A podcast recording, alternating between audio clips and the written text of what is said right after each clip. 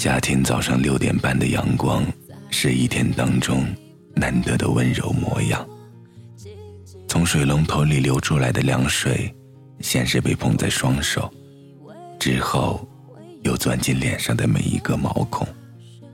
于是，他们敲开了半梦半醒、半掩着的门。到了最后，才发现，我们一起度过的每一个看似相同的夏天。都在我的生命里占据着独一无二的位置。这里是荔枝 FM 七八九五幺七，失眠的爱情，每一个失眠的夜晚，都有我陪着你。我是主播南声音。看到小耳朵洋洋在评论里说：“什么时候来一期在一起的呀？”那接下来，请大家准备好足够的狗粮。故事很长，我们一起吃。今天的文章来自凉茶，所有的爱都不会迟到。二零零八年的夏天，治疗教得很卖力。高一入学军训时候的训练服，颜色绿得像是西瓜皮。我和林楠木第一次见面，就是在新生的训练营。我拉着行李挤在一堆绿色的脑袋中间，教官像报菜名一样把我们分配到不同的队伍，然后是不同的寝室。教官站在我们这个男女比例严重失调的班级里，有点不自在。他叫每个男生用最响亮的声音介绍自己。林楠木的个子不高，站在男生队伍靠后的位置。他往前一步走的时候。教官非得说看不见他，让他多走了一步。他不知道是太阳的暴晒，还是因为太害羞，突然红了脸。当他喊出名字的第一个字的时候，就破音了。所有人都在笑他的发音，而一脸严肃的，除了教官，就只有我了。我自言自语的念了几遍他的名字：林楠木。林楠木，这个名字，好多的木啊。第一次班级聚会，在过了饭点的食堂，班级里四十几个人分了三个长桌，我和林楠木在一个桌子上面对面坐着。林楠木脸上分布着几颗红红的痘痘，还是一副害羞极了的样子。第一次的见面，游戏无非也就是那么几种。我们桌玩的是真心话大冒险，林楠木第一次就抽中了红桃 K，大家还都在对他上午喊自己的名字破音的事情耿耿于怀，于是，一直起哄让他唱歌，例如《青藏高原》，或者《死了都要爱》的那种。我从自动售货机给他买了一听冰镇雪碧，说：“不如就喊一句，我喜欢你吧。”我喜欢你。易拉罐拉开的那一瞬间，冒出一股柠檬味道的冷气。他仰头喝下一大口雪碧，打了一个嗝。于是，在这个夏天的夜晚，我和他面对面的坐在一起，享受柠檬的味道。我总是在猜，在我按部就班掐着时钟的脉搏，去赶一辆。每天按时停靠在相同站台的公交汽车的时候，某个不同的空间里，一定有一个和我截然不同的人，跟我用相同的频率做同样的事情。我喜欢的恋爱，或许就是在我提着面包和牛奶的右手，抓住摇摇晃晃的公交车扶手的时候，恰巧遇上急刹车，正好看到一个喜欢的男孩，嘴角。还没有擦干净的面包屑。他会靠在最后一排的座位上看一本我看不懂的书，长长的手指划过书页的时候，露出分明的指节。关于未来男朋友的好多种样子，我都在不同的电影里、小说里找到了对应的人物，然后我变成了幻想中的独一无二的女主角，在不同的情节里游刃有余的表演。而真正的生活总是比幻想慢了几拍，别在耳朵后面的短发还是会在我歪着脑袋做不出数学几何的时候，很不识趣的垂到眼前，挡住了我求解方程式的视线。我终究还是那个下课铃一响就拉着同桌去小卖部买烤肠，和所有人一起期待着体育课，期待着流汗之后的。冰镇柠檬饮料，期待着有一个好成绩、美满的家庭和漂亮的外表的普通女孩。直到一个篮球划了个不怎么优雅的曲线，砸中了我的左边肩膀，我才想要变得不一样。绿豆是比我高一级的学长，体育课时候飞出场外的那颗红色篮球的主人。就是他。我喜欢他抱歉的时候挠挠头发的样子，喜欢他笑起来的眼睛，甚至是说话的时候的语调，都和我喜欢的样子相差无几。很可惜，与我分享这个秘密的不是笔记本，而是林楠木。也不知道那时候的默契是怎么建立起来的，只知道林楠木。通过我看向绿豆时候的眼神，或经过篮球场时候身体的一个动作，就拆穿了我所有挡在秘密面前的城堡。林楠木说：“我没有改变的样子，才是最好的样子。”我把每一条准备发给绿豆的短信都拿来给林楠木看，林楠木会告诉我可行还是不可行。所有的情节，林楠木都一人主持。他是导演，他是编剧，却没在我的故事里分担一个角色。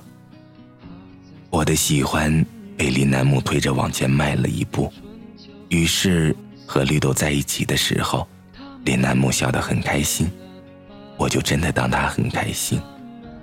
绿豆摸摸我的头发，说毛茸茸的很可爱。渐渐的。我开始和绿豆分享体育课后的一杯柠檬水，一张纸巾，一个微博热门的段子。我愿意和他分享一切我喜欢的、美好的东西。可是关于情绪的悲喜，我一直不知道怎么和他提起。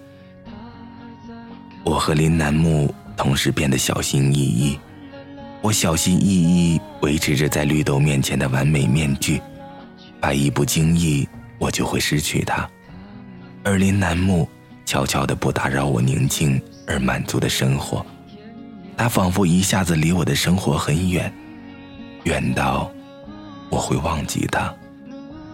直到下课看见自动售货机里的那一排冰镇的雪碧，才又想起那一年林楠木仰着头喝雪碧的样子。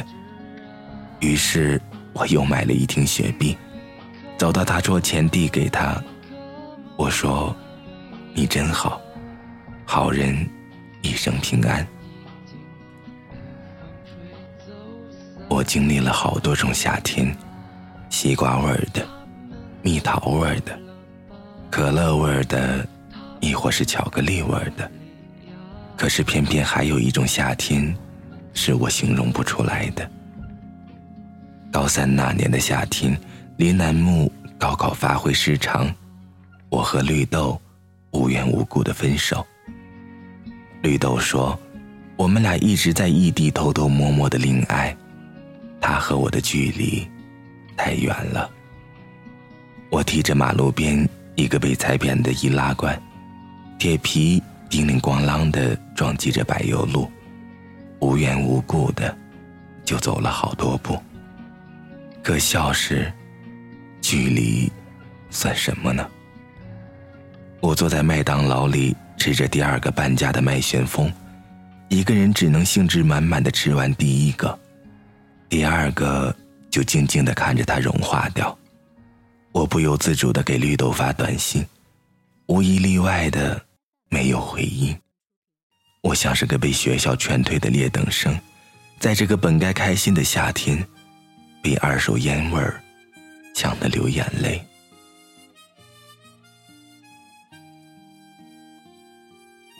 后来，林楠木说他决定不复读，也不上高职，而是选择考雅思出国的那天，我跟他大吵了一架，感觉被世界和生活同时背叛了。我掐着他的胳膊不停哭，我没想到第一个看见我哭的同学，竟然是林楠木。之前就连和绿豆分手这惨绝人寰的事情。我都是靠着吃冰淇淋，慢慢的独自消化的。我放出狠话，要从市中心的立交桥上跳下去，死了都不想再见到他。林楠木拿着一叠麦当劳的餐巾纸给我擦着眼泪，然后把我的脑袋按在他的怀里，笑眯眯地说：“这才是失恋的姑娘应该有的状态。”后来，我更加频繁地光顾学校对面的麦当劳，照例是两个麦旋风，只吃一杯。而林楠木在这家麦当劳里找了份兼职，作为新到岗的羔羊，每天都要被老员工指使去例行公事的打扫男女厕所，一个小时七块五，工资不高，福利就是他用员工卡让我吃到了买一杯。也可以算半价的麦旋风。他说：“你瞧，一个人也可以完成本以为必须两个人完成的事情。你呀，你现在的状态刚刚好。而事实上，我的状态的确是向着越来越好的程度发展。或许是上次哭得太用力，让我发现，原来悲伤比快乐。”更加费劲，更加容易让人疲惫。林楠木再也没有跟我提起他要考雅思的事情，我也没再怎么想起绿豆。渐渐明白，绿豆曾是一个让我的青春一下子变明亮的人。可是走着走着，就会发现前面还有更多更多的光。或许，我也没有那么喜欢他吧。我要去大学报道的时候，林楠木送给了我一套二零一一年麦当劳推出的十二生肖哆啦 A 梦的挂件。之后把餐厅的背景音乐换成了萧亚轩的《一个人的精彩》。结果，他被餐厅的经理骂得很惨。林楠木说：“头发甩甩，大步的走开。凉茶，你要加油啊！”嘿。林楠木，你真是个好人，好人会一生平安的。其实，我还有一个秘密没有说，就是不知不觉的，林楠木已经成了我生活中的哆啦 A 梦。大学的入学军训训练服依然绿得像西瓜皮的颜色，我所在的班级。依然是男女比例失调，女生占据了绝大多数。我总觉得前面那一排戴着迷彩帽子的男生里，一定有一个是林楠木。第一次班级聚会玩的游戏还是被玩烂的真心话大冒险。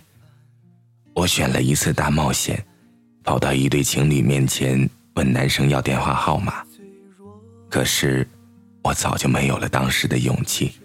硬是要一个男生在食堂面前喊一句“我喜欢你”。林楠木给我打电话的时候，大部分时间都在听我抱怨，比方说食堂菜太咸，宿舍人太吵，上课时间早，下课作业多之类的琐碎。我说我不喜欢这里，包括了这里的一切。林楠木很急，问我需要他怎么做会让我好一点。我说：“我需要你，你一直听我说下去。”林楠木说：“能被需要，真好。”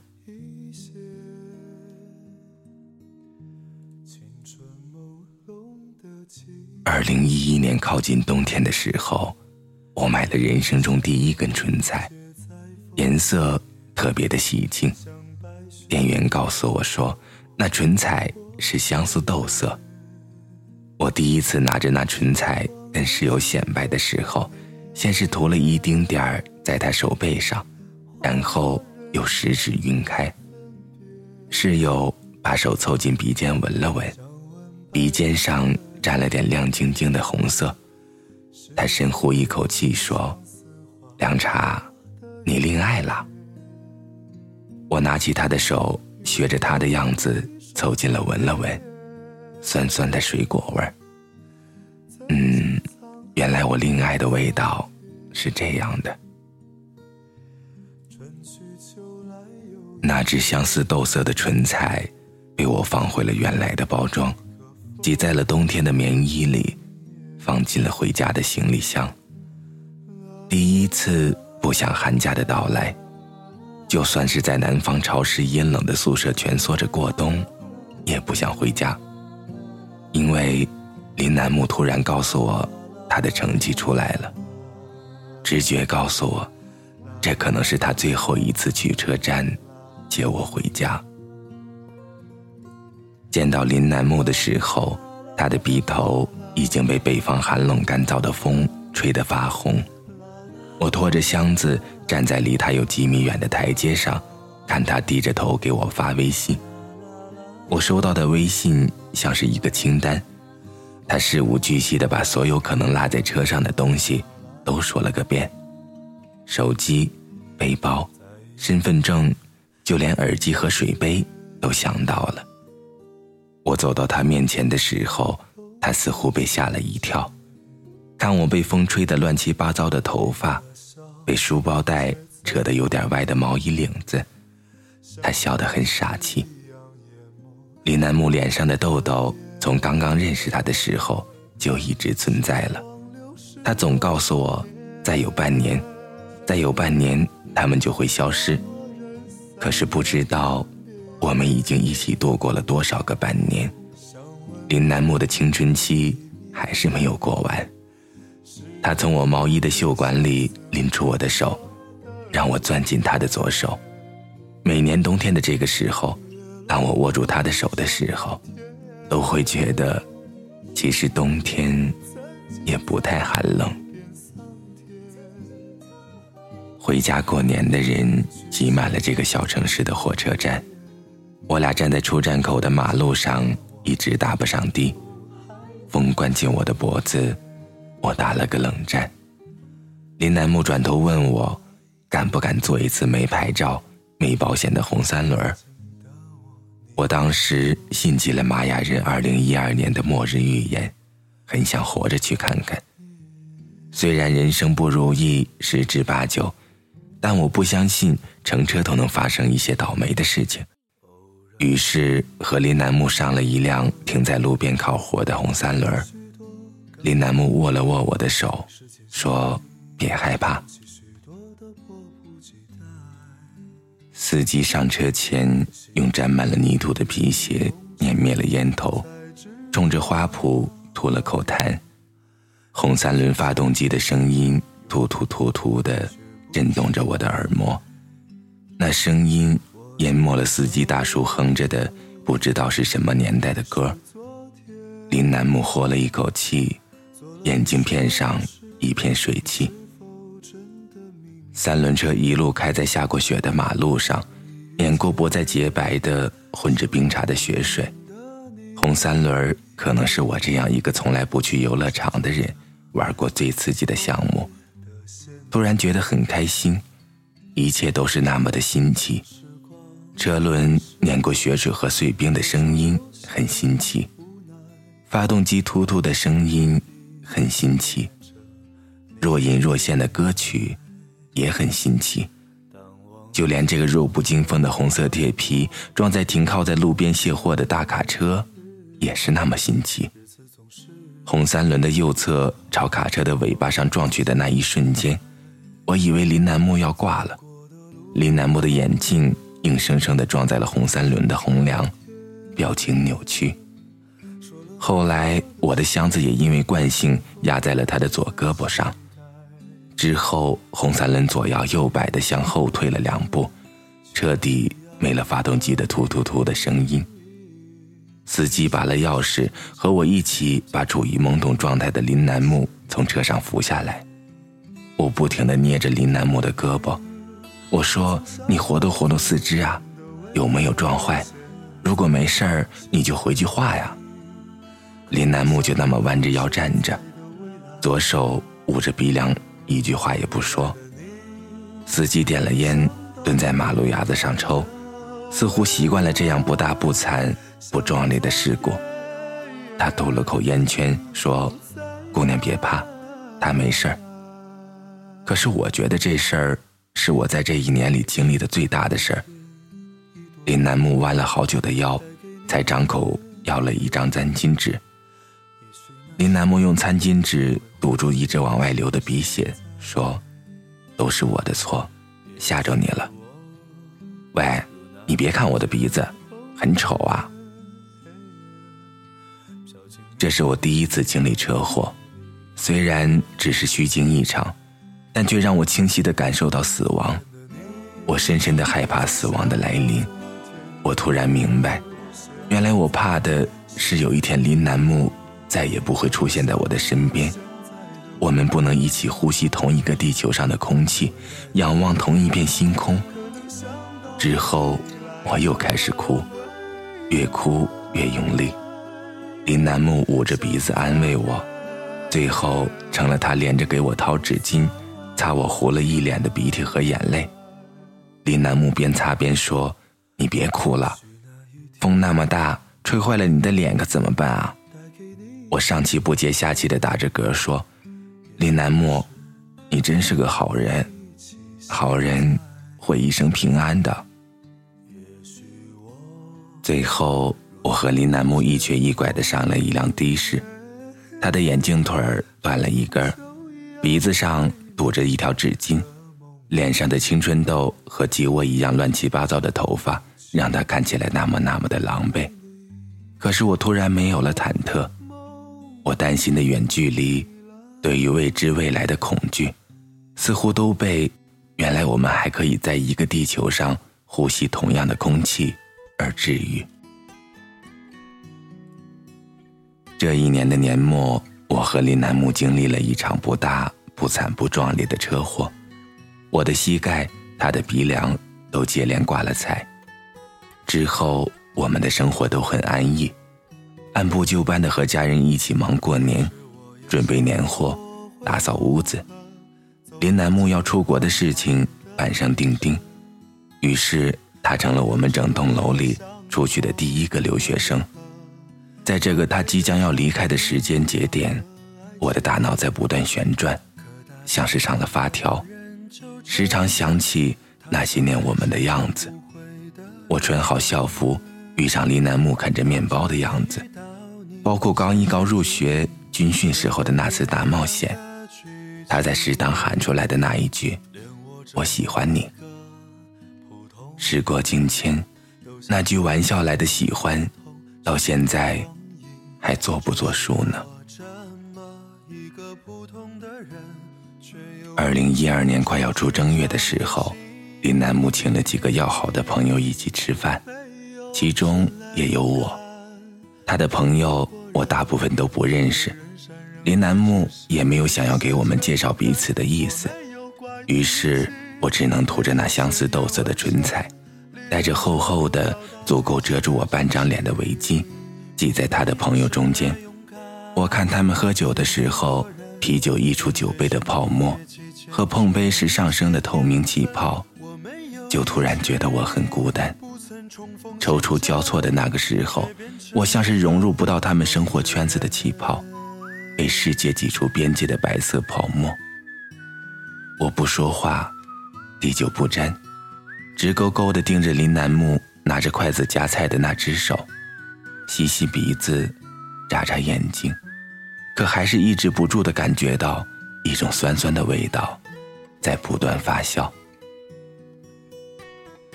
林楠木用蘸着点啤酒的玻璃杯敲了敲桌子，正式和我们道别。其实这又不是永别，何必那么用力强调呢？其实他就是我身边一个再普通不过的朋友，将来身边还会有形形色色的男孩。可是此刻的我，为什么会如此认真的难过呢？可能我真的是讨厌极了冬天。很多人认为离别是一件严肃又认真的事情，可是我却突然想任性的甩开胳膊大干一场。我扯开围巾，像背课文一样的语气对林楠木说：“林楠木，你是个好人，我也是个好人，不如我们一起吧。”这是一个狗血剧情的开端。我仿佛又成了一个第一次担当女主角的演员，期待着对方按照既定的脚本继续这个剧情。于是脸颊开始发烫，不再是千杯不醉的模样。林楠木抬头看我的时候，正好剥完了手里那只小龙虾，他用沾着红油的手拿着虾往我嘴里塞，然后云淡风轻地说。不是早就在一起了吗？我们俩的故事完完全全的朝着一种狗血的剧情发展了。林楠木确实是一个不错的称职的男主角，因为早在我第一次说他是个好人的时候，他就正式对身边的朋友宣布，我是他指定的女朋友，早晚会被他骗到手。原来我已经在这个我不曾涉猎过的朋友圈。根深蒂固的存在了好多年，或许这就是他为什么不在朋友面前介绍我的原因。很多朋友说我和林楠木之间的爱情迟到的太可惜，打打闹闹、嘻嘻哈哈的过了这么多年，决定在一起的时候就面临着跨越白昼、相隔大洋的恋爱。然而，在末日来临之前的所有拥抱都不会成为遗憾，所有的爱都不会迟到。和林楠木在一起之后，才明白，一直以来让我感到习惯的陪伴，把我的喜欢变得迟钝。可是，喜欢本来就是不知不觉的啊。当我轻而易举地摘下完美面具的时候，我就已经开始慢慢地喜欢上他了。我没有想为他改变自己的任何缺点，也想他继续留着他的小毛病，因为我相信世界上所有不完美，都是恰如其分的，最好的状态。后来林楠木问我，怕不怕远距离的恋爱呢？我说不怕，因为我想告诉全世界，不管经历多少次伤心。我依然喜欢夏天，而在这个糟糕又凛冽的冬日，遇见一个让我感到柔软的人，是一件类似于在夏天啃一只草莓甜筒一样幸福的事情。于是，让我们试着相爱吧。故事讲完了，不知道你有没有听到最后？反正这狗粮我先干为敬。晚安，失眠的各位。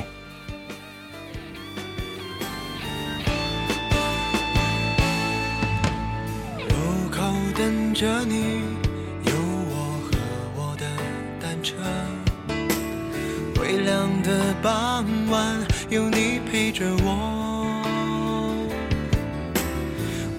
下再美不及你眼眸的颜色。没有说再见，离别总是沉默。是否你也会偶尔想起我？像我时常也把心事轻轻诉说。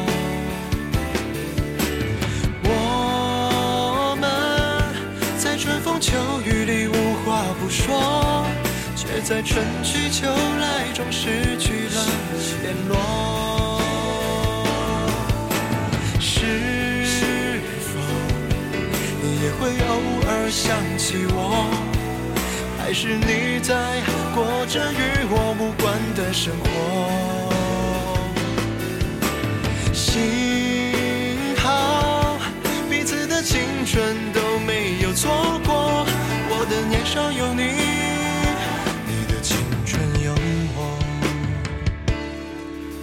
的年少有你。